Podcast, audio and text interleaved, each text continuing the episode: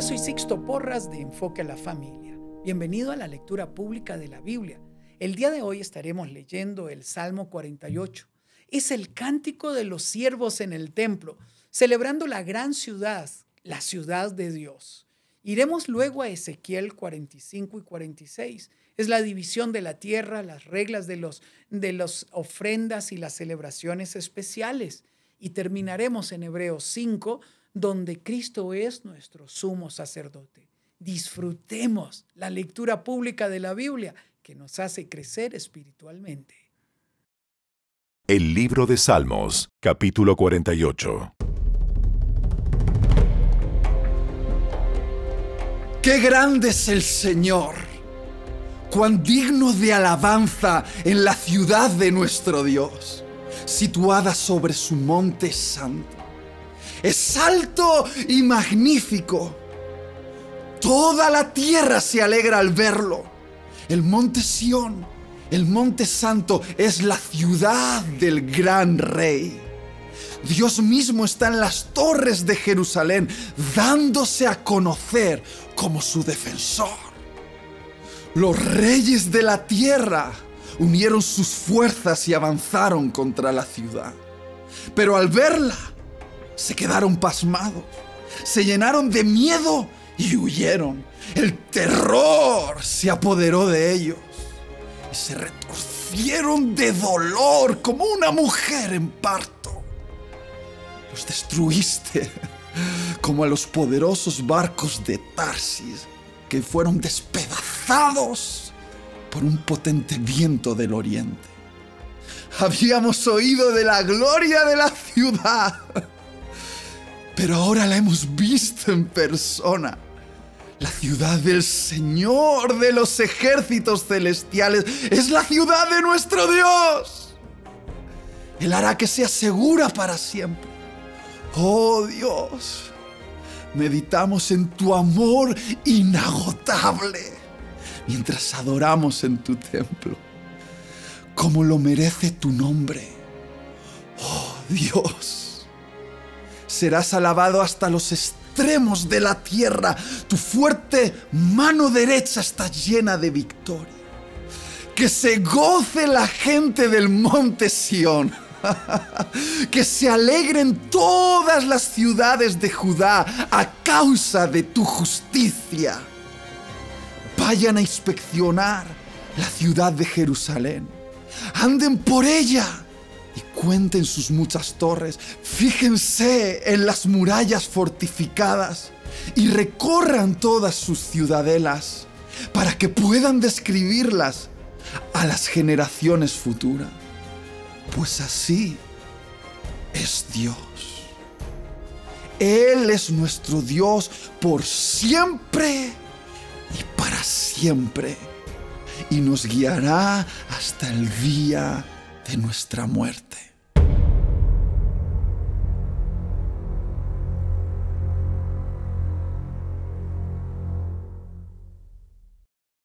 El libro de Ezequiel, capítulo 45.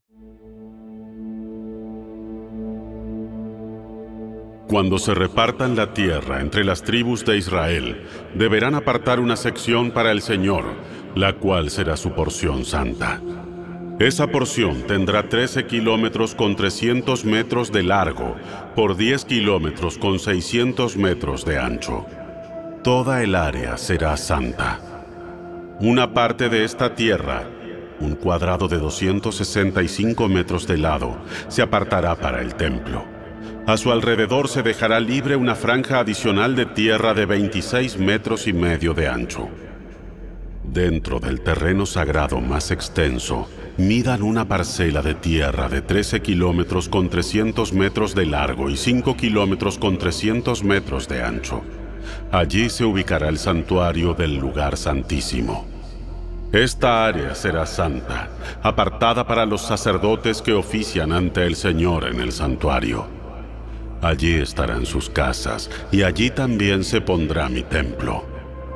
La franja de tierra sagrada junto a esta área también de 13 kilómetros con 300 metros de largo por 5 kilómetros con 300 metros de ancho, se destinará a las viviendas de los levitas que trabajen en el templo. El lugar les pertenecerá a ellos y será un lugar para sus aldeas. Junto a la tierra sagrada más extensa habrá una porción de tierra de 13 kilómetros con 300 metros de largo por 2 kilómetros con 650 metros de ancho, la cual se apartará para construir una ciudad donde pueda vivir cualquier israelita. Apartarán también dos porciones de tierra especiales para el príncipe. La primera porción colindará con el lado oriental de las tierras sagradas y la ciudad, y la segunda colindará con el lado occidental. De modo que los límites extremos hacia el oriente y el occidente de las tierras del príncipe quedarán alineados con los límites oriental y occidental de los territorios de las tribus. Estas dos porciones de tierra se le asignarán al príncipe. Entonces mis príncipes dejarán de oprimir a mi pueblo y de robarle. Repartirán el resto de la tierra al pueblo, asignando una porción a cada tribu. Esto dice el Señor soberano. Basta ya, príncipes de Israel. Abandonen la violencia y la opresión y hagan lo que es justo y correcto. Dejen de estafar a mi pueblo y de robarle su tierra. No los desalojen de sus casas, dice el Señor soberano. Utilicen solamente pesas y balanzas legítimas y medidas exactas, tanto para sólidos como para líquidos. El Homer será la unidad estándar para medir volúmenes. Tanto el Efa como el Bato equivaldrán a un décimo de Homer. La unidad estándar para medir pesos será el ciclo de plata. Un ciclo equivaldrá a 20 jeras y 60 ciclos equivaldrán a una mina. Tendrán que pagarle al príncipe el siguiente impuesto. Una canasta de trigo o cebada por cada 60 que cosechen, el 1% de su aceite de oliva y una oveja o cabra por cada 200 que haya en los rebaños de Israel. Esas serán las ofrendas de grano, ofrendas quemadas y ofrendas de paz que harán expiación por quienes las presenten, dice el Señor soberano. Todo el pueblo de Israel debe contribuir y llevar esas ofrendas al príncipe. Al príncipe le corresponderá proveer las ofrendas que se entregan en los festivales religiosos, las celebraciones de luna nueva, los días de descanso y todas las demás ocasiones similares. Él también proveerá las ofrendas por el pecado, las ofrendas quemadas, las ofrendas de grano, las ofrendas líquidas y las ofrendas de paz, para purificar a los israelitas y así hacerlos justos ante el Señor. Esto dice el Señor soberano. A comienzos de la primavera, el primer día de cada año nuevo, sacrifica un becerro sin defecto para purificar el templo. El sacerdote tomará la sangre de ese sacrificio por el pecado y la pondrá sobre los marcos de la puerta del templo, sobre las cuatro esquinas de la saliente superior del altar y sobre los postes de la puerta de entrada al atrio interior. Haz lo mismo el séptimo día del año nuevo por cualquiera que haya pecado por error o por ignorancia. De ese modo purificarás el templo. El día 14 del primer mes, deberán celebrar la Pascua, un festival que durará siete días. El pan que coman durante ese tiempo será preparado sin levadura. El día de la Pascua el príncipe proveerá un becerro como sacrificio por su propio pecado y el pecado del pueblo de Israel. Cada uno de los siete días del festival, el príncipe preparará una ofrenda quemada para el Señor, la cual consistirá en siete becerros y siete carneros sin defecto. También se entregará un cabrito cada día como ofrenda por el pecado. El príncipe proveerá una canasta de harina como ofrenda de grano y unos cuatro litros de aceite de oliva con cada becerro y cada carnero durante los siete días del Festival de las Enramadas, que cada año ocurre a principios del otoño, El príncipe proveerá esos mismos sacrificios para la ofrenda por el pecado, la ofrenda quemada y la ofrenda de grano, junto con la cantidad de aceite de oliva requerida.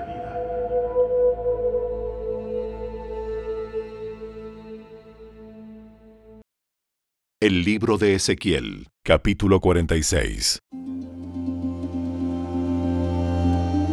Esto dice el Señor soberano. La puerta oriental del atrio interior permanecerá cerrada durante los seis días laborables de cada semana, pero se abrirá los días de descanso y los días de celebración de luna nueva. El príncipe entrará a la antesala de la entrada desde afuera Luego se quedará de pie junto al poste de la puerta de entrada mientras el sacerdote presenta su ofrenda quemada y su ofrenda de paz. Se inclinará en adoración dentro del pasillo de la entrada y luego regresará por donde entró. La puerta no se cerrará hasta el anochecer. La gente común se inclinará y adorará al Señor delante de esta entrada los días de descanso y los días de celebración de luna nueva. Cada día de descanso el príncipe presentará al Señor una ofrenda quemada de seis corderos y un carnero, todos sin defecto. Para acompañar al carnero, presentará una ofrenda de grano de una canasta de harina selecta y con cada cordero la cantidad de harina que él decida, y tendrá que ofrecer unos cuatro litros de aceite de oliva por cada canasta de harina. En las celebraciones de Luna Nueva llevará un becerro, seis corderos y un carnero, todos sin defecto. Junto con el becerro presentará una canasta de harina selecta como ofrenda de grano. Junto con el carnero presentará otra canasta de harina y con cada cordero ofrecerá la cantidad de harina que decida. Con cada canasta de harina deberá ofrecer unos cuatro litros de aceite de oliva. El príncipe tendrá que entrar por la puerta por medio de la antesala y saldrá por el mismo lugar. En cambio, durante los festivales religiosos, cuando algunos del pueblo entren por la puerta norte para adorar al Señor, tendrán que salir por la puerta sur, y los que entraron por la puerta sur deberán salir por la puerta norte. Nunca saldrán por donde entraron, sino que utilizarán siempre la entrada opuesta. En esas ocasiones el príncipe entrará y saldrá con el pueblo. Entonces, en las fiestas especiales y los festivales sagrados, la ofrenda de grano consistirá de una canasta de harina selecta con cada becerro, otra canasta de harina con cada carnero, y la cantidad de harina que el adorador decida presentar con cada cordero. Con cada canasta de harina, habrá que entregar unos cuatro litros de aceite de oliva. Cuando el príncipe presente al Señor una ofrenda quemada o una ofrenda de paz voluntaria, se le abrirá la puerta oriental al atrio interior y ofrecerá sus sacrificios como lo hace los días de descanso.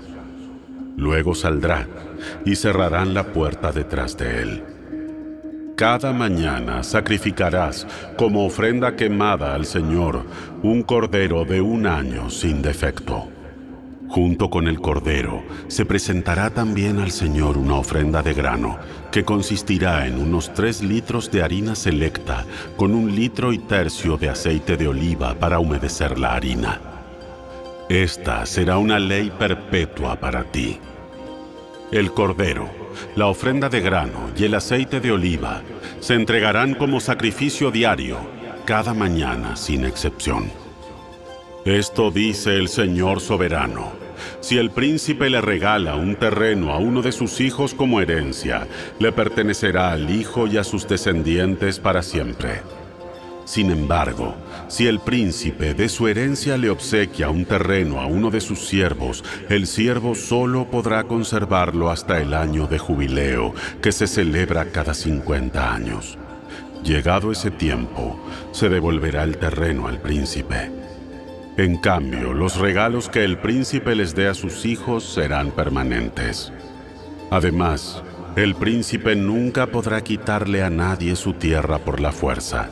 Si le regala propiedades a sus hijos, tendrán que ser de su propia tierra, porque no deseo que ninguno de mi pueblo sea desalojado injustamente de su propiedad. En mi visión, El hombre me llevó por la entrada que había junto a la puerta y me condujo a las habitaciones sagradas que daban al norte y estaban asignadas a los sacerdotes. Me mostró un lugar en el extremo occidental de esas habitaciones y me explicó. Aquí es donde los sacerdotes cocinarán la carne de las ofrendas por la culpa y de las ofrendas por el pecado, y donde también hornearán el pan hecho con la harina de las ofrendas de grano. Usarán este lugar a fin de no llevar los sacrificios por el atrio exterior y poner al pueblo en peligro al transmitirle la santidad. Luego me llevó nuevamente al atrio exterior y me condujo a cada una de sus cuatro esquinas en cada esquina vi un recinto. Cada recinto medía 21 metros con 20 centímetros de largo por 15 metros con 90 centímetros de ancho y estaba rodeado por muros. En el lado interior de esos muros, por todo alrededor, había una saliente de piedra con chimeneas debajo de toda la saliente. El hombre me dijo, Estas son las cocinas que usarán los ayudantes del templo para hervir los sacrificios ofrecidos por el pueblo.